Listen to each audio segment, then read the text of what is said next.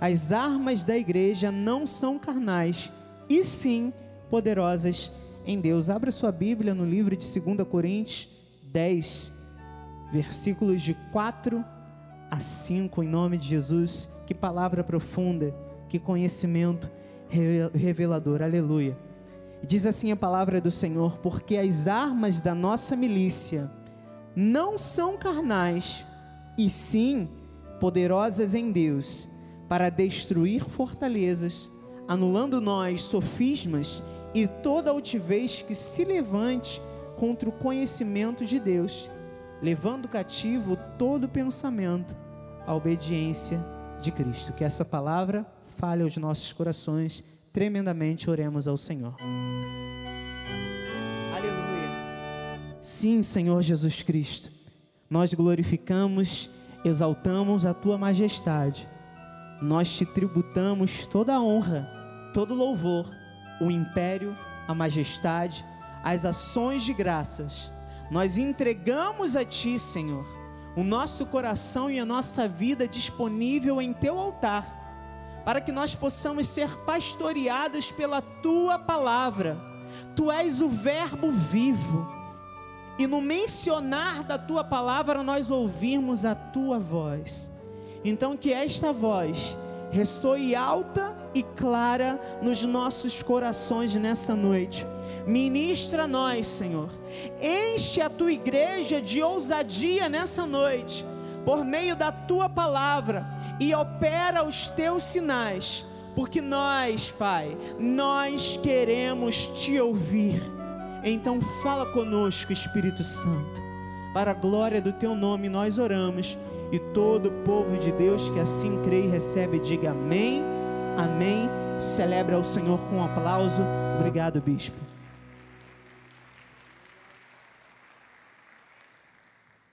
Abençoados irmãos em Cristo, eleitos e predestinados em amor, igreja gloriosa, santa e sem defeitos. Nós temos um chamado importantíssimo a cumprir.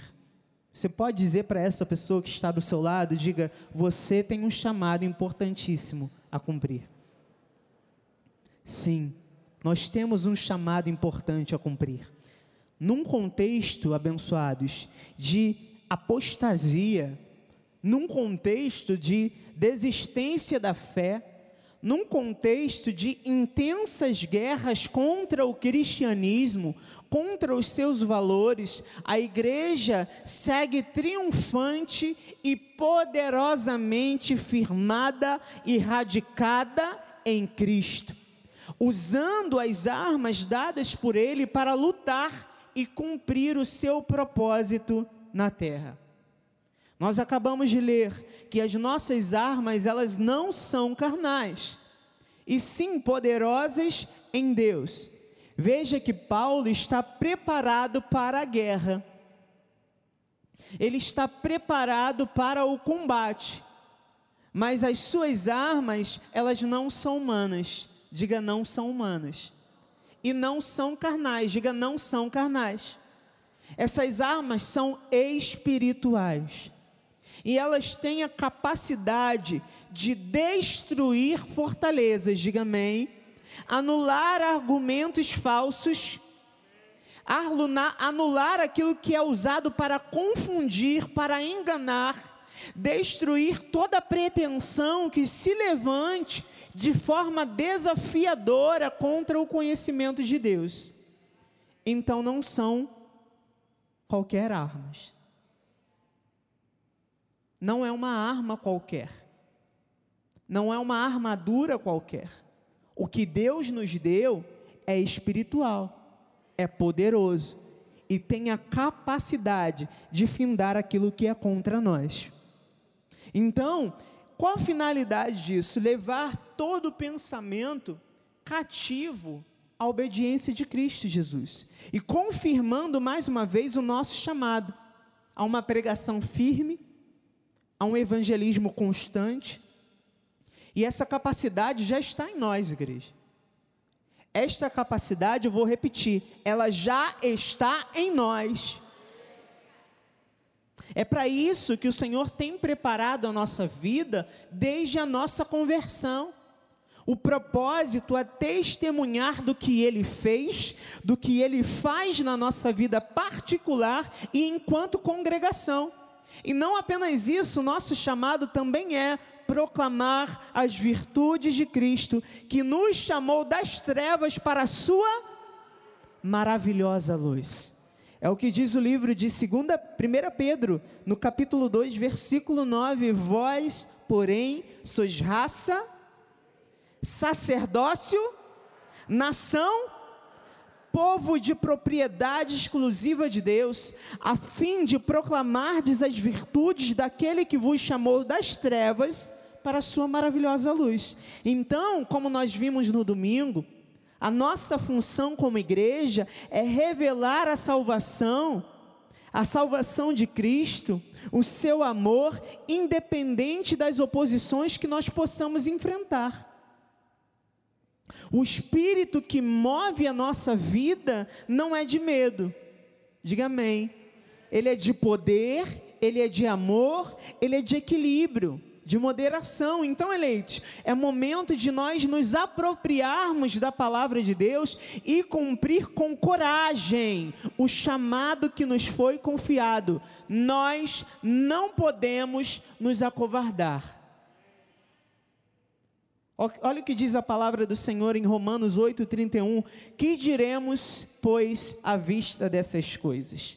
Se Deus é por nós, se Deus é por nós, se Deus é por nós, isso não é mantra, isso é poder de Deus e tem que ser confessado todos os dias nas nossas vidas. Nós precisamos nos lembrar, amados, nós somos a igreja, nós somos a igreja do Deus vivo. Você entende por que é tão importante o nosso posicionamento como igreja nesse tempo? Porque a igreja é tão importante e necessária no contexto que nós estamos vivendo. Não se trata de cultura, não se trata de costume, não se trata de hábito. A eclésia, essa assembleia dos santos, é uma necessidade. E eu me lembro do que Paulo disse aos Hebreus: não deixeis de congregar, como é costume de alguns. Isso precisa ser uma realidade na nossa vida. Porque o que roda no mundo e é o discurso que é ministrado por muito, muitos pseudo-pastores que dizem que nós não precisamos de igreja, nós somos igreja. Deixa eu te explicar algo, amado. Um corpo que não congrega não é uma igreja, é um membro amputado. Não é igreja. A igreja só é igreja quando há comunhão dos santos. Quando nós estamos juntos no mesmo propósito. Deus fala, Deus se move, nós nos edificamos um ao outro, declarando bênção sobre a vida dos nossos irmãos, louvando ao Senhor juntos. Deus se agrada disso. Deus se agrada disso. Então a igreja é algo importantíssimo. A igreja é uma necessidade. Mas eu não falo de qualquer lugar que se tenha uma placa escrito igreja, não. Eu falo de uma congregação consciente, em que entende o que é um culto racional, que pregue a verdade, que reflita o Cristo ressuscitado, que não se misture com o mundo, que entenda, que se posicione corretamente diante da guerra espiritual que enfrenta, que se aproprie das armas que lhe foram confiadas para vencer a guerra e promover salvação às almas que ainda vagam perdidas. Esse é o trabalho da nossa igreja. Esse é o trabalho deste altar por meio deste apostolado. Nós guerreamos de forma sábia, entendendo contra que e contra quem nós estamos lutando.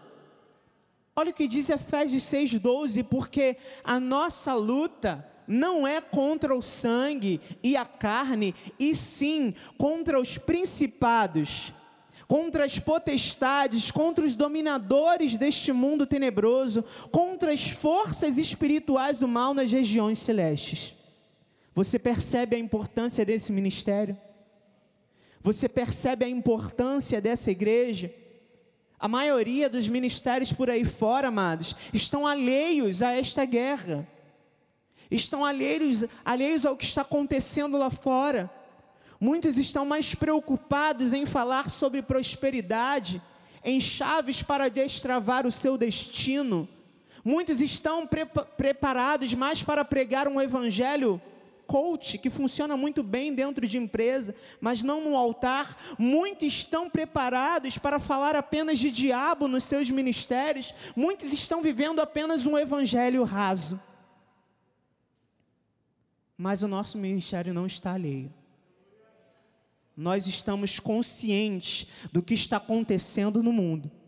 E a nossa posição é clara, ela é efetiva. A nossa posição é clara, ela é evidente, ela é consistente. Nós entendemos contra quem nós estamos lutando. Nós entendemos o nosso propósito nessa terra. Alguém está entendendo essa palavra aqui? Nós entendemos o nosso propósito. Nós entendemos a nossa missão e nós não encaramos essa missão com irresponsabilidade. Nós somos responsáveis no nosso proceder. Nós somos responsáveis no nosso testemunho. Este altar é responsável para com a tua vida, amados.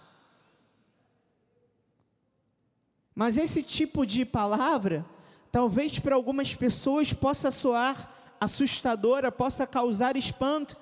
Mas isso não é para causar espanto, é para gerar em nós um senso de responsabilidade.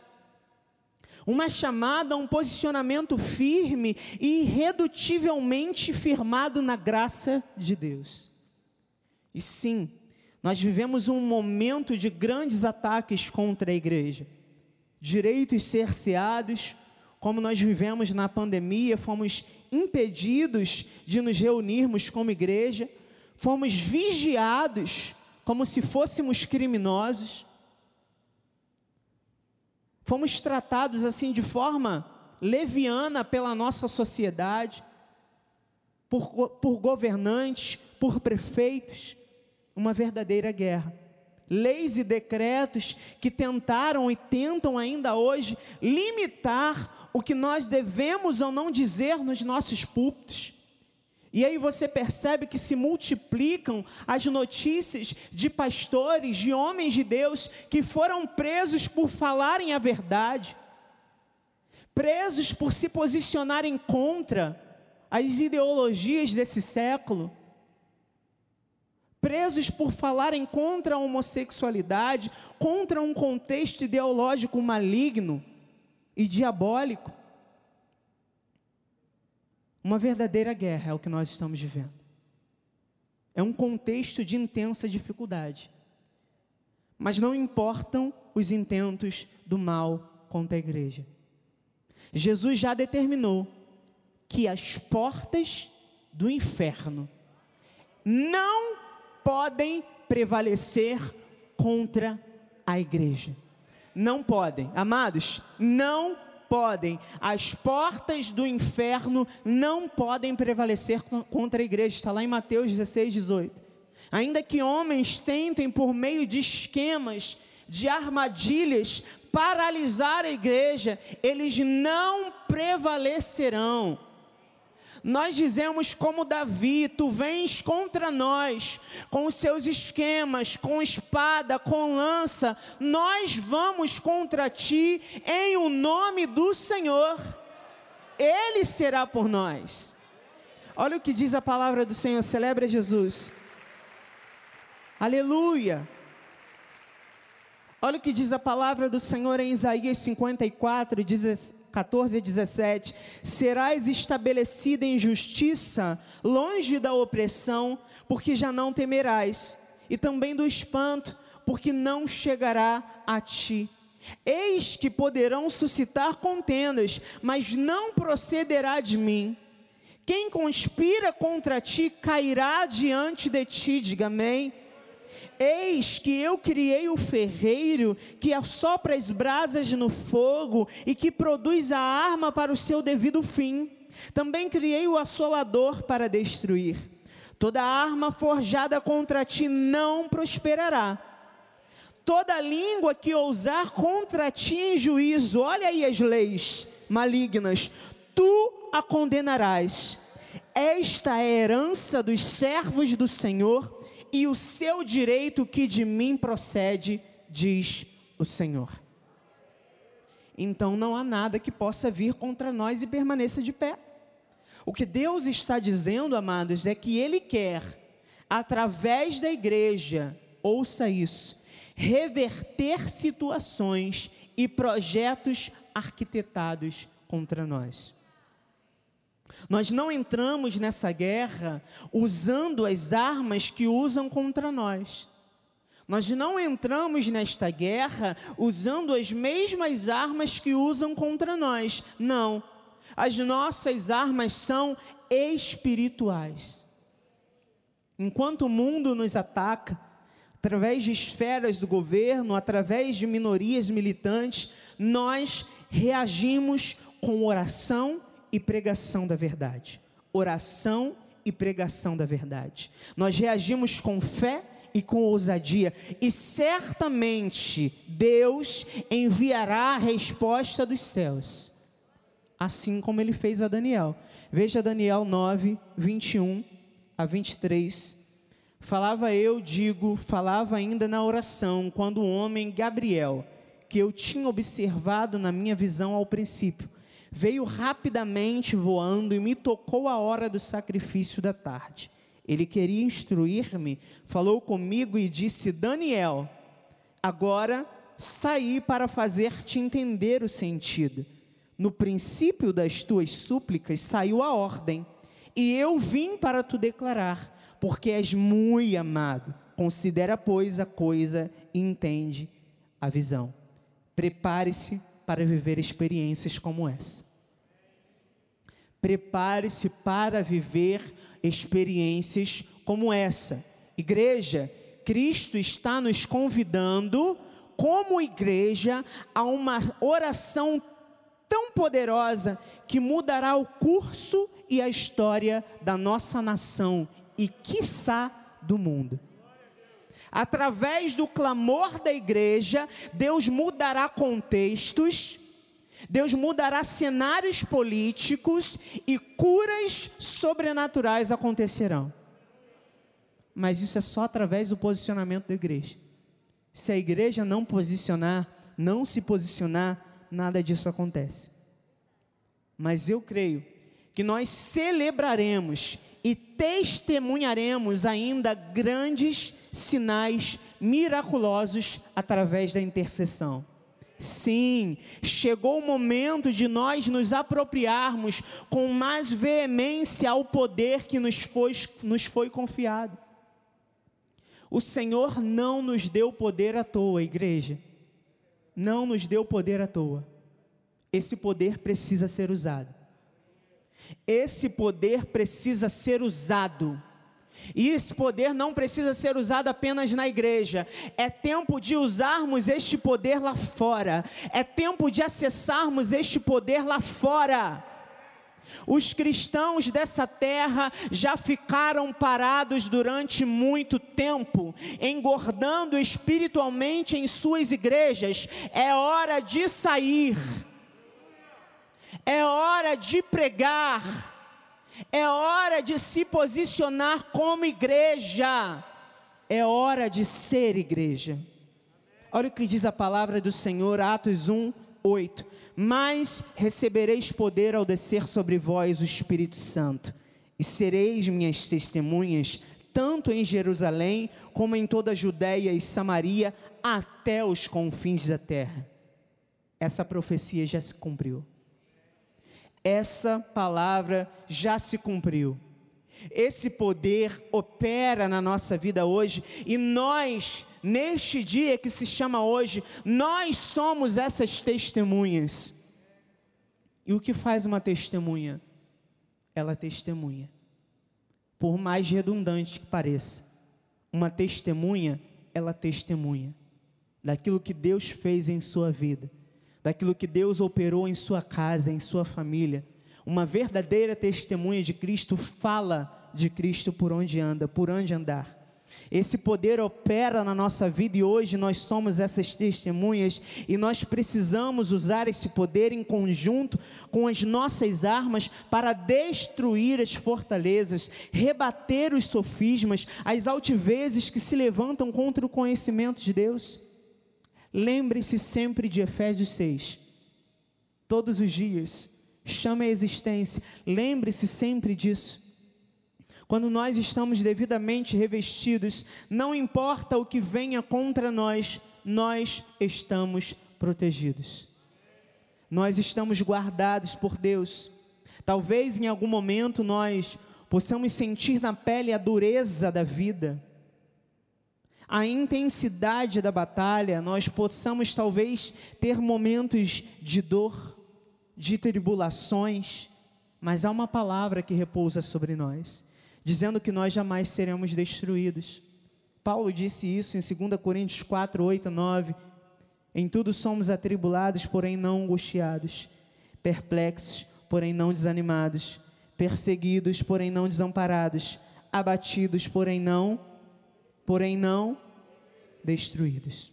Esta é a palavra do Senhor para a nossa vida.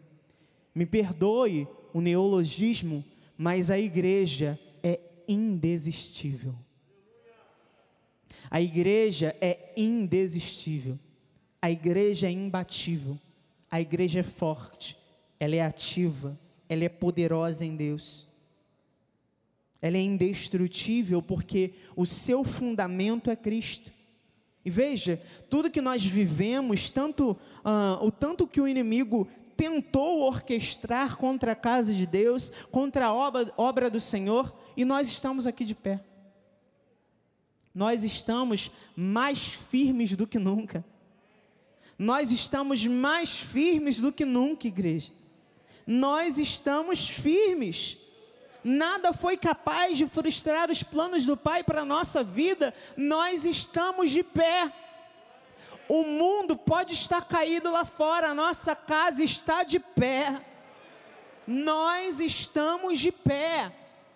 E agora, eleitos, como igreja, devidamente revestidos da armadura de Deus, nós devemos lutar e pregar a verdade, para alcançar os eleitos que ainda estão aprisionados a mentiras, que não tiveram seus olhos iluminados, nós não temos medo.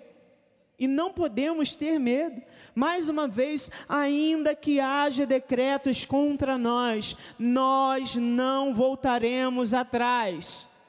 Quem tem promessa não teme decretos do mal. Eu vou repetir: quem tem promessa não teme os decretos do mal. E eu vou pegar aqui um gancho da minha esposa, a Bispa Anabel, que pregou no sábado. O que é um decreto? Vamos ver primeiro no hebraico. Do hebraico, dat, decreto do rei ou de uma autoridade significa lei, edito, uma regulamentação, um uso ou uma regra. Também no grego tem dogma, a expressão dogma, que significa uma opinião expressa com autoridade, uma doutrina, uma ordenança, um decreto. Há um decreto da parte do Senhor sobre a tua vida. E ele invalida tudo aquilo que o mal tenta contra você. E aí no dicionário também temos essa de definição: determinação escrita emanada de uma autoridade superior mandado judicial, determinação, ordem, vontade, intenção, desígnio. O sinônimo de decretar é determinar, ordenar, comandar. Deus já determinou a teu respeito a tua vitória. Deus já determinou a teu respeito o teu triunfo. Deus já ordenou o triunfo da igreja. Decretos também são mecanismos que permitem que ações sejam tomadas individualmente por parte de um só poder. A sua principal função é possibilitar tomadas de decisões consideradas urgentes de forma prática e rápida.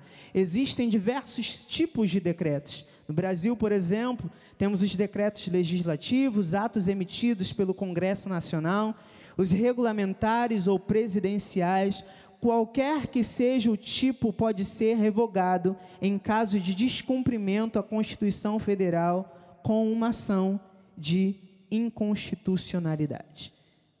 E pelas evidências que nós lemos na palavra de Deus, na Bíblia e na história, os decretos, eles eram publicamente proclamados nos arautos oficiais.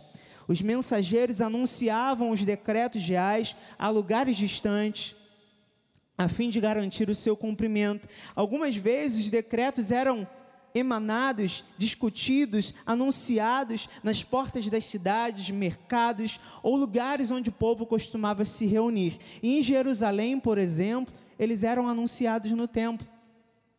Eram decretos irrevogáveis porque eram selados com o anel do rei. E foi exatamente o que Amã tentou fazer contra o povo de Deus na época de Esther. Você lembra disso?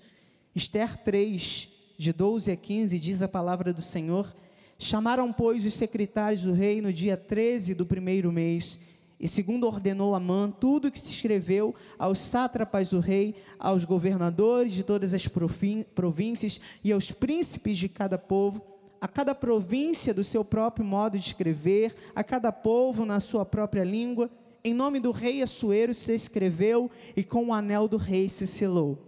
Enviaram-se as cartas por intermédio dos correios e todas as províncias, a todas as províncias do rei para que se destruíssem, matassem e aniquilassem de vez todos os judeus, moços e velhos, crianças e mulheres, em um só dia, no dia 13 do duodécimo mês, que é o mês de Adar, e que lhes saqueassem os bens. Tais cartas encerravam o traslado do decreto para que se proclamasse a lei em cada província. Esse traslado foi enviado a todos os povos, para que se preparassem para aquele dia. Os correios, pois, impelidos pela ordem do rei, partiram incontinente, e a lei se proclamou na cidadela de Suzã. O rei e Amã se assentaram a beber, mas a cidade de Suzã estava perplexa. Percebam a trama que foi orquestrada pelo inimigo através de Amã contra o povo de Deus. Mas um decreto maligno não invalida, não invalida a promessa de Deus. Um decreto maligno não invalida o que Deus disse. O Senhor já havia prometido a Abraão, dizendo: Abençoarei os que te abençoarem, amaldiçoarei os que te amaldiçoarem, em ti serão benditas todas as famílias da terra. Então, não havia possibilidade do plano de Amã funcionar. A Bíblia diz que o povo ficou perplexo, sofreram, choraram. Em alguns momentos na nossa vida em que as más notícias, os levantes que vêm contra nós, nos deixam realmente perplexos. Mas, como disse Paulo, não podem nos desanimar não podem nos destruir, não podem nos angustiar. Quem dirige a nossa vida é Jesus. Quem dirige a nossa vida é o soberano Senhor Jesus Cristo. Ele é o cabeça da igreja. E a palavra continua dizendo em Esther 4, de 7 a 8: Mordecai lhe fez saber tudo quanto lhe havia sucedido, tudo quanto lhe tinha sucedido, como também a quantia certa de prata que Amã prometera pagar aos tesouros do rei pelo aniquilamento dos judeus. Também lhe deu o traslado do decreto escrito que se publicara em Suzã para os destruir, para que o mostrasse a Esther e a fizesse saber, a fim de que fosse ter com o rei e lhe pedisse misericórdia, e na sua presença lhe suplicasse pelo povo dela. Veja como Mordecai foi certeiro. Primeiro, ele identificou a arma que o inimigo usou contra eles: o decreto e o dinheiro pago para a matança dos judeus. Ele expôs esse plano, em segundo lugar, a Esther. E é exatamente o que Paulo nos ensina quando ele diz lá em 1 Coríntios que nós não lutamos como que desferindo golpes no ar. Você entende essa palavra? Você compreende essa realidade? Amados, nós não podemos combater um decreto contrário uma palavra armada contra nós sem uma estratégia espiritual, sem uma estratégia perfeita, certeira. Mordecai não apenas reagiu, como também mostrou que tinha provas concretas, ele sabia com quem estava lidando. E é por isso que ele foi direto ao informar Esther sobre o plano. Reaja, amado. Reaja. Reaja aos decretos do mal com sabedoria. Identifique quais são as armas que estão sendo usadas contra a sua vida e reaja com a confissão da palavra e a oração. Exponha ao Senhor Jesus o que estão tentando contra a sua vida. Exponha a Deus o que estão tentando contra você. Ah, mas ele já sabe, bispo. Sim, ele já sabe, mas ele espera de nós a ousadia e a fé, capaz de determinar em oração a derrota do inimigo. Nós não podemos nos calar diante do mal. Versículo 14 de Esther 4 diz: Porque se de todo te calares agora, de outra parte se levantará para os judeus socorro e livramento, mas tu e a casa de teu pai perecereis. E quem sabe se para conjuntura como esta é que foste elevada rainha. Eleitos, é momento de levantarmos a nossa voz em clamor. É momento de nós levantarmos a nossa voz em clamor. Igreja, avante. Vamos em frente, igreja, por Cristo pelo reino, pela igreja, pela nossa nação, pela nossa família. exatamente para este momento de guerra que o Senhor nos preparou. Nós não estamos aonde estamos, não chegamos aonde chegamos à toa. Assim como Esther, Deus tem um propósito de nos usar para trazer livramento e salvação a um povo já tão sofrido. E ainda que hajam decretos malignos orquestrados contra nós, ainda que haja uma força, uma, uma força maligna que tente contra os nossos corações, ainda que haja uma forca preparada para nós pelos nossos inimigos, eles é que serão enforcados nela. Bispo, você está falando de vingança? Não, estou falando de justiça de Deus. Porque ai daquele que tocar em vós.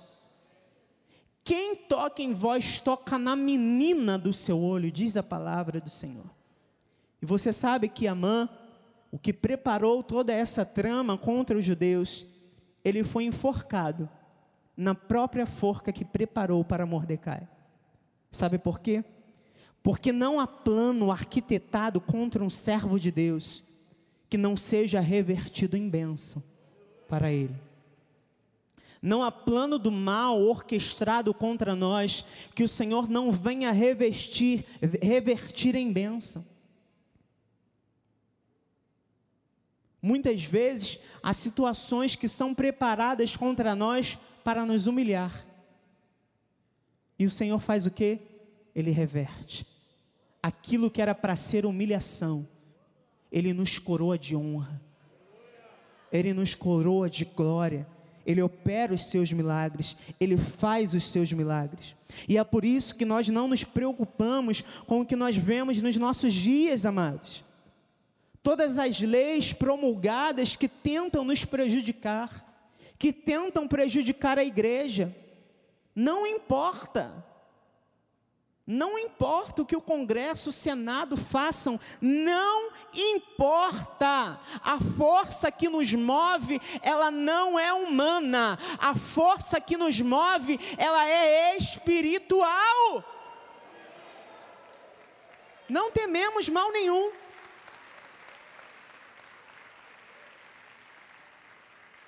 Deus está conosco. Deus está ao nosso lado. E o que nós tratamos aqui, amados, nessa noite, não são chaves para destravar destinos, não são chaves para ativar a sua força interior, ou desbloquear o poder da sua mente, ou acessar uma vida de sucesso. Isso não nos preocupa, amados. A força que nos move é a fé no Verbo que se fez carne. É a confiança na presença santa de Jesus em nossas vidas. E é com a sua ajuda que nós realizaremos tudo o que Ele quer que nós realizemos nessa terra. Neemias 6,16 diz: Sucedeu que, ouvindo todos os nossos inimigos, temeram todos os gentios e os nossos circunvizinhos, e caíram muito no seu próprio conceito, porque reconheceram, diga comigo, que por intervenção do nosso Deus, é que fizemos esta obra. Por intervenção do nosso Deus. Então, esta é a hora da igreja. Esta é a hora da igreja. É hora de avançarmos sobre a face da terra é tempo de conquistarmos o que é nosso direito e o que é nossa herança. Diz a palavra do Senhor: todo lugar em que pisar a planta do vosso pé, eu vou-lo tenho dado. É tempo de avançar, igreja. É momento de chamarmos à existência coisas que não são como se já fossem. É tempo de confessar o nosso triunfo frente às adversidades da vida. O mal não pode prevalecer contra a igreja. O poder e a autoridade de Jesus estão sobre nós. Nós temos em Cristo capacidade de mudar cenários. Nós temos em Cristo a capacidade de interferir em sentenças de morte através das armas que nos foram confiadas. Igreja, exerça a tua autoridade. Chame a existência. Profetiza sobre a tua casa. Profetiza sobre a tua terra. Profetiza sobre o teu ministério. Amados, é responsabilidade nossa como igreja. Essa é a relevância e a importância da igreja que entende o poder que tem. Entende a autoridade que tem. Lucas 10, 19 diz: Eis aí vos dei autoridade para pisar de serpentes e escorpiões e sobre todo o poder do inimigo, e nada, diga nada. Diga mais uma vez nada. Diga terceira vez nada.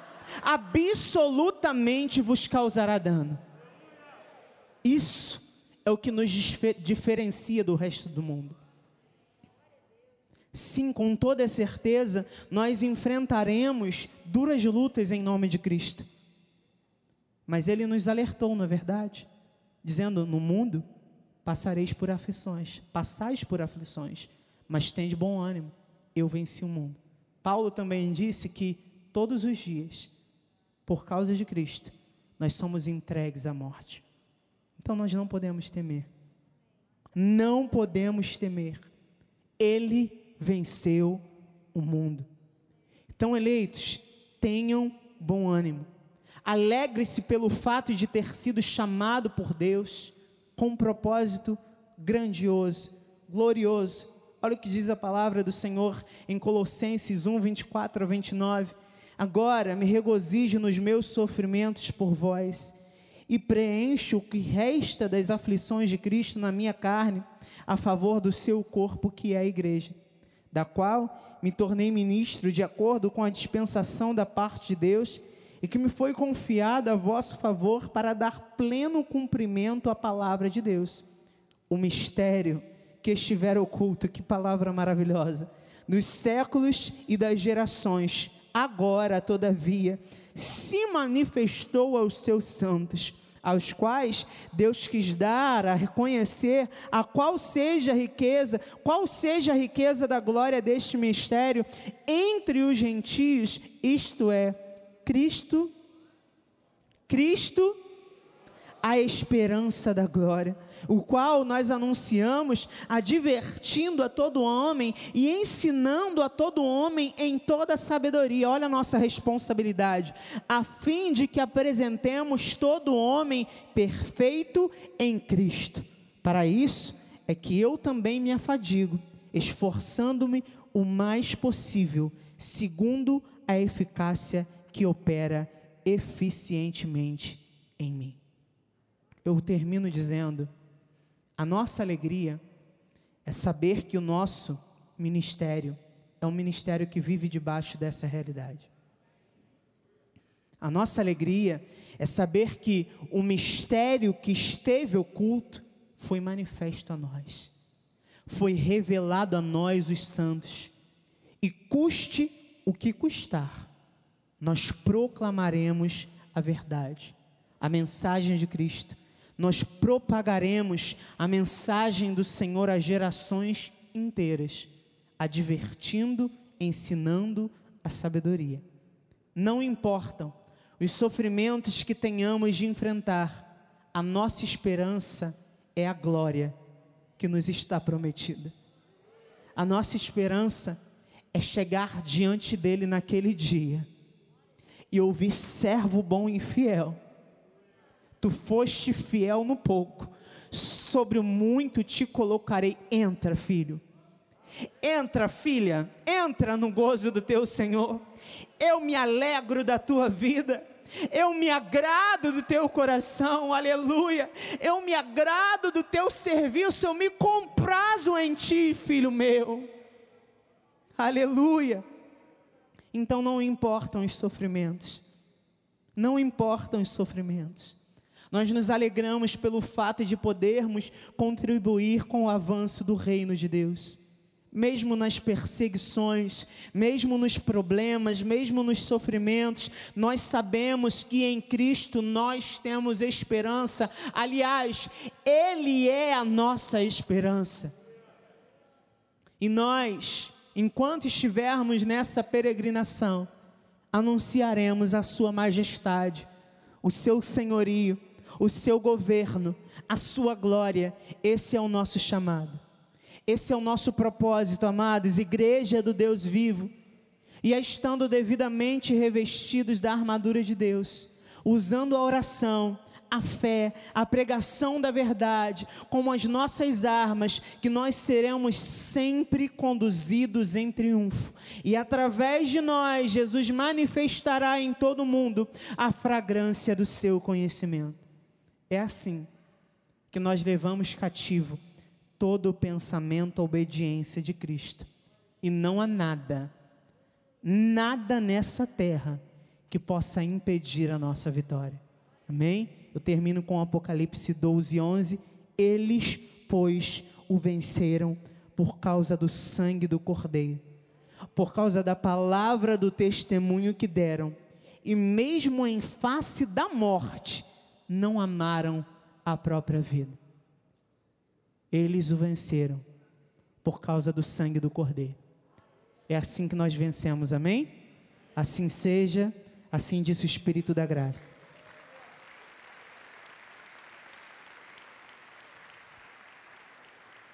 Aleluia. Pode ficar de pé no seu lugar num salto de glória. Sim, Senhor. Nós glorificamos o teu santo nome. Nós exaltamos a tua majestade, Pai. Exaltemos a tua majestade porque nós confiamos em ti. Cremos em tua palavra. Cremos nos teus propósitos. E nós vamos à frente. Ai daqueles que se levantarem contra nós Ai daqueles que se insurgirem contra nós, eles não prevalecerão. Toda arma preparada contra a igreja não prevalecerá. E a igreja segue triunfante, crendo no poder de Deus, crendo no chamado do Senhor para as suas vidas. Sim, Senhor, nós vamos à frente, nós vamos guerrear e nós não vamos desistir em nome de Jesus. Senhor, nós cremos, Pai, que a tua igreja gloriosa, forte, a tua igreja poderosa, Senhor. Não se intimida diante dos decretos, não se intimida diante de leis, não se intimida diante do levante do inferno. Pelo contrário, quanto mais surgem as guerras, nós nos levantamos mais fortes.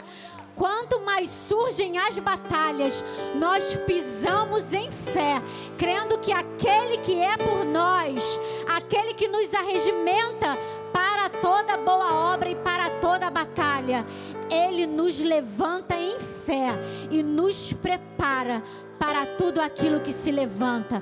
Nós não precisamos temer mal algum, porque se o Senhor é por nós, ninguém será contra nós. Igreja gloriosa, nós erguemos as nossas mãos para os céus e agradecemos ao Senhor. Agradecemos a Ti, Pai, porque Tu nos levanta, porque Tu nos fortalece, porque o Senhor nos ergue, Pai, porque o Senhor coloca as, no as nossas cabeças. Ah, Senhor, nós levantamos as nossas cabeças a Ti, aquele que é o nosso socorro, aquele que nos levanta em fé, aquele que nos prepara, aquele que nos impulsiona a ir avante. Senhor, nós te agradecemos, porque diante de, de, de tudo aquilo que se levanta, nós dizemos: eu não temo mal algum, eu não me intimido, eu não tenho medo, eu não me acovardo. Pelo contrário, Senhor, quanto mais investidas do mal, eu me coloco avante, porque eu sei em quem eu tenho crido. Assim nós cremos, Pai. Saímos daqui alegres, ainda mais fortes, ainda mais conscientes do nosso chamado. Nós não negligenciamos o nosso chamado, Pai.